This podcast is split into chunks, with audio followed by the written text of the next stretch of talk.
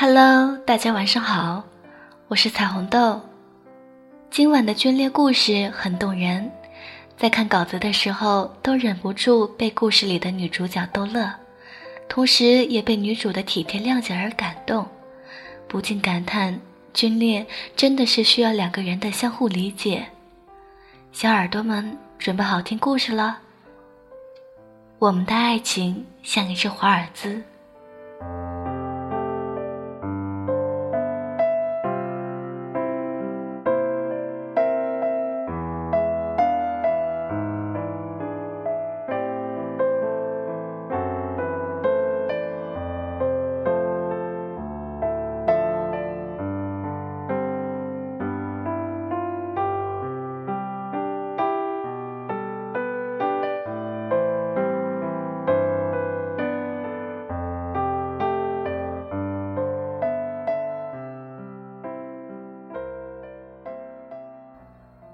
二零一四即将落幕，二零一五悄悄地近了。走在喧闹的大街小巷，大大小小的商铺已经挂满了象征喜庆的大红灯笼。路旁的小贩吆喝叫卖着新一年的春联和年画。超市货柜上吉祥物小羊的玩偶早已销售一空。从远方驶向家乡的列车上。外出务工了一年的人们，紧抱着精心给孩子们挑选的礼物，蜷缩在角落，睡梦中还带着微笑。落叶归根，倦鸟还巢，一年到头，无论是身在异乡的游子，还是等待儿女归来的老人，此刻幸福都是从心里溢在脸上，开出花来。这个城市的每一个角落。都在高调的昭示着春节的临近，相聚的快乐，而我的他，还在那里站岗。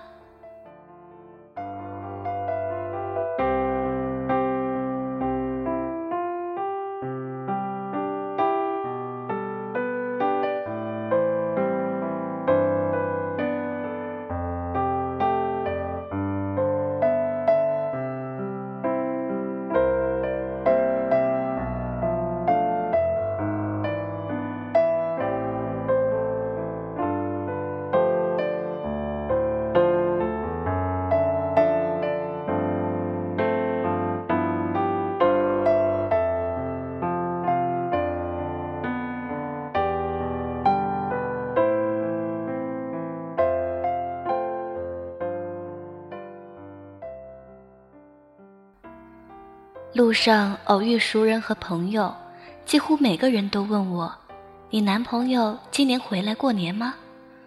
我只能苦笑说：“他还有工作，今年不回。”人群越是热闹，越是觉得一个人孤单。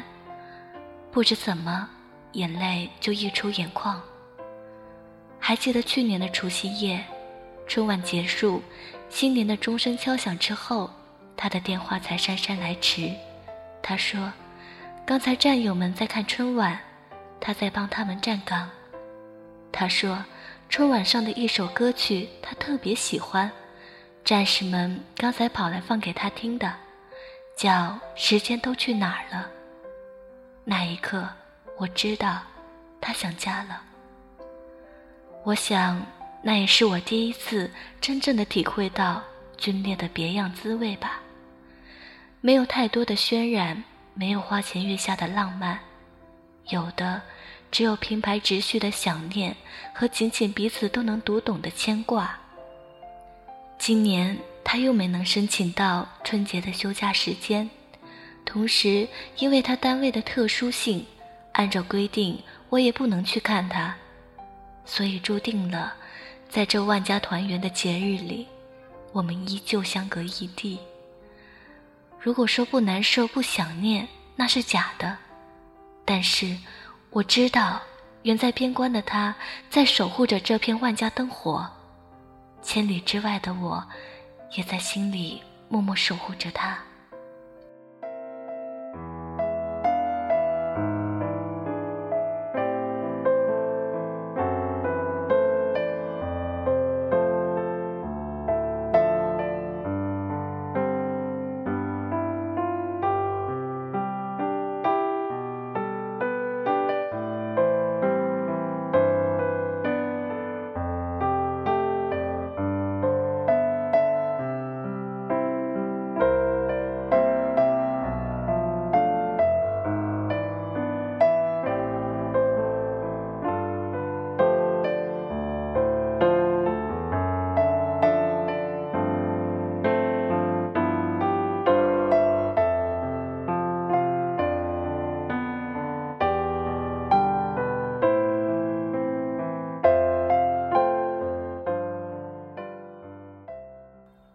上一次的见面是他接到通知，和另外几个战友被外派来北京培训几个月。突如其来的喜讯让我激动不已。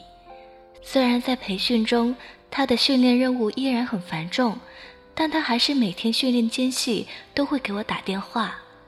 我们也终于不需要跨越将近三个小时的时差。在最后的一个月，他尽力地抽出时间让我坐高铁去看他。尽管见面的时间很短暂，但对于我们来说，已经是不可多得的机会。培训结束之后，他被获准了不到三天的假期。在那之后，他和他的战友们就要返回乌鲁木齐。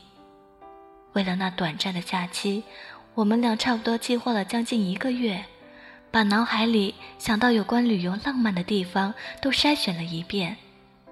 但是最后还是被一一否决了。他是带队干部，要为战士负责，我们必须要和战士们在一起。终于等到了见面的那天。由于他们培训的学校比较偏僻，我们约在北京站见面。我早早的订好了住的地方，然后在北京站等他。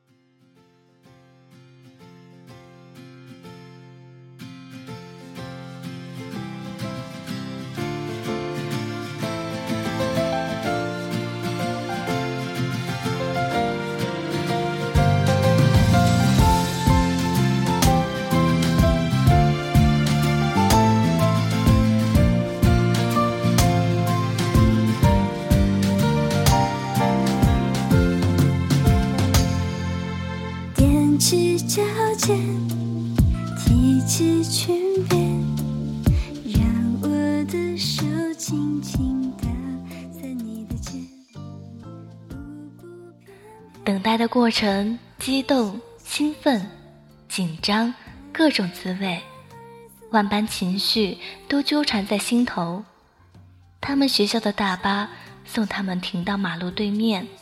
当我拉着行李走过天桥，一眼便看见了他和他的战友们，一排整齐摆放的制式背囊，一群身着便装、短发、精干，却墨镜都挡不住威严目光的小伙子。他不停地左顾右盼，寻找我的身影。看他急切的样子，我玩心大起，躲在密集的人流里，压低帽檐，把行李箱拉到身后，想悄悄地跟着人流挤过去，然后吓他一跳。哈哈，很刺激，有没有？不过诡计很快就被识破了。侦察兵的眼睛真的很难糊弄。恶作剧的结果就是可怜的我被他从人群中公然的提溜了出来，极其狼狈。我的窘态把一行人都逗乐了，战士们笑着过来叫我嫂子。第一次见面，几个战友都有点不好意思。不过说真的，这个称呼让我更不好意思，因为我比他们所有人都要小，站在他们中间。小小的我很不起眼。经过短暂的商议，大家决定先去住的地方调整一下。一路上都蛮欢乐的。先是地铁上，两个战友以标兵式的标准军姿站在地铁门口，迎来了一车厢人的目光。后是登记住宿时，面对一大堆的证件，老板分不清谁是谁，就随便叫了一个人的名字。结果被点到名的战士突然间一个标准的立正，短促嘹亮的喊了一声“到”，大厅瞬间安静了，老板也愣住了，随后大家都笑了，只不过这个笑声中充满着善意和敬意。三天的休整里，如此的小插曲还有很多，第一次深切的近距离的了解了这些战士们。才发现，他们真的都很可爱。严明的纪律和严格的训练，已经深深地印在他们的骨子里。他们是真正的国家卫士。但是在刚强和坚毅的外表下，他们也是和我们一样年龄相仿的大男孩。他们可以和敌人殊死搏斗，可是和女孩子讲话时就会脸红。他们可以在山地丛林昼夜行军，却也很可能在繁华都市的路口找不到东西南北。这就是我们的战士，真实而可爱的战士。而我的他呢？在那短暂而美好的三天里，被我刻上了浓墨重彩的标签——男朋友。于是乎，在这个强大的背景资料下，他顺理成章地担负了拎包的、扶手、摄影师、点餐送餐服务员等一系列带有悲剧色彩的人物角色，而我安然地享受着他的照顾，那种幸福是那么的自然。却又美好到不敢相信，那种真实的爱护和细致，在大家伙的嬉闹中，让我完成了和他一起旅游的梦想。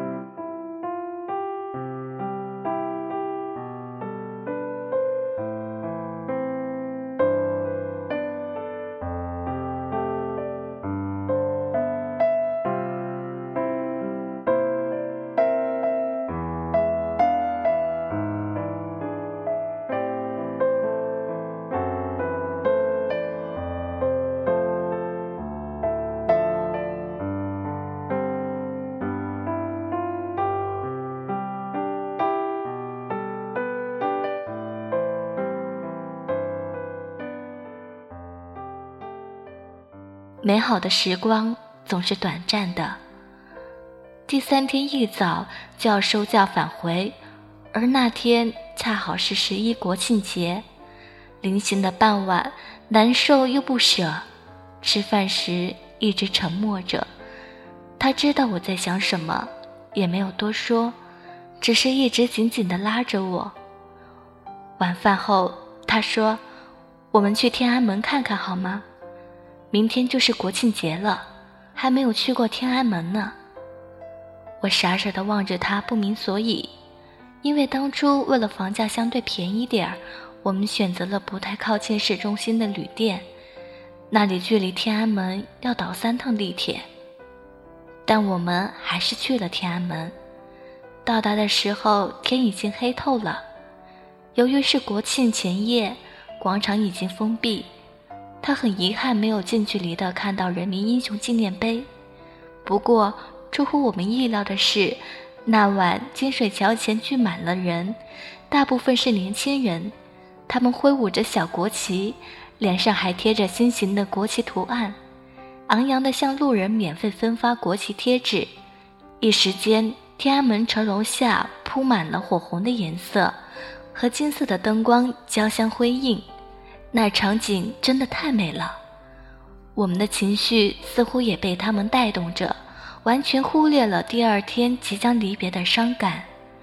看着身边跑过的这些比我们更加年轻的孩子，内心充满着骄傲。我和大部分游客一样，一边走着一边合影拍照，记录着我们在一起的幸福。而就在那一瞬间，我也似乎懂了。他为什么要带我来这里？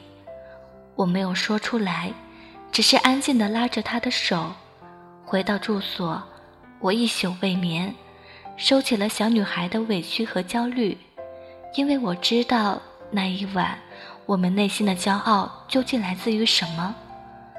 我人生中第一次认真地审视了国徽，第一次用心地思考什么是军人，什么是军嫂。我知道我该长大了。我爱他，那份爱沉甸甸的，还包含着每一个女生都有的对男朋友的依赖。他也爱我，我也知道他内心有多么的不舍，但是收假就意味着必须返回，我的任性和泪水留不住他，只会增加他的痛苦和负担。我懂。第二天，在黄金周的旅游大潮开始的那个早上，我送他们一行人到火车站的进站口，看着他们过了安检，转身离开。没有拥抱，也没有眼泪，简单的就仿佛只是分开一个周末一般。而事实上，我们谁也不清楚下一次的见面会是何时何地。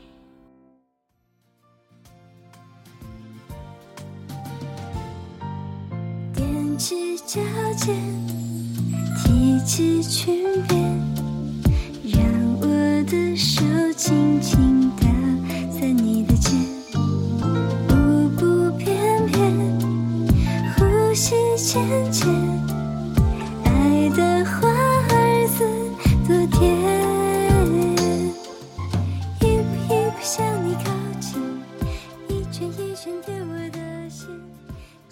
我们的爱情没有宏大艳丽的场景，就如同华尔兹，反身、摆荡、旋转、回味，既不夸张也不拘谨。生活的舞台留给了华尔兹，也成为了圆舞曲里的爱情标签。当华尔兹染上军绿的色彩，就更添一支坚强与责任。那舞很美。我们的爱也很美。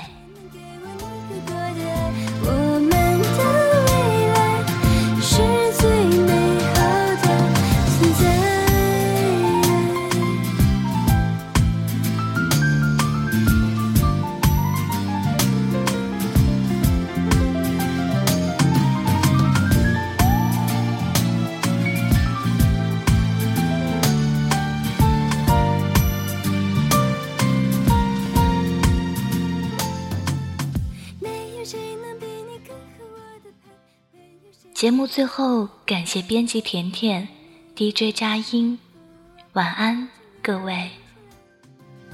没有谁能比你更合我的拍，没有谁能给。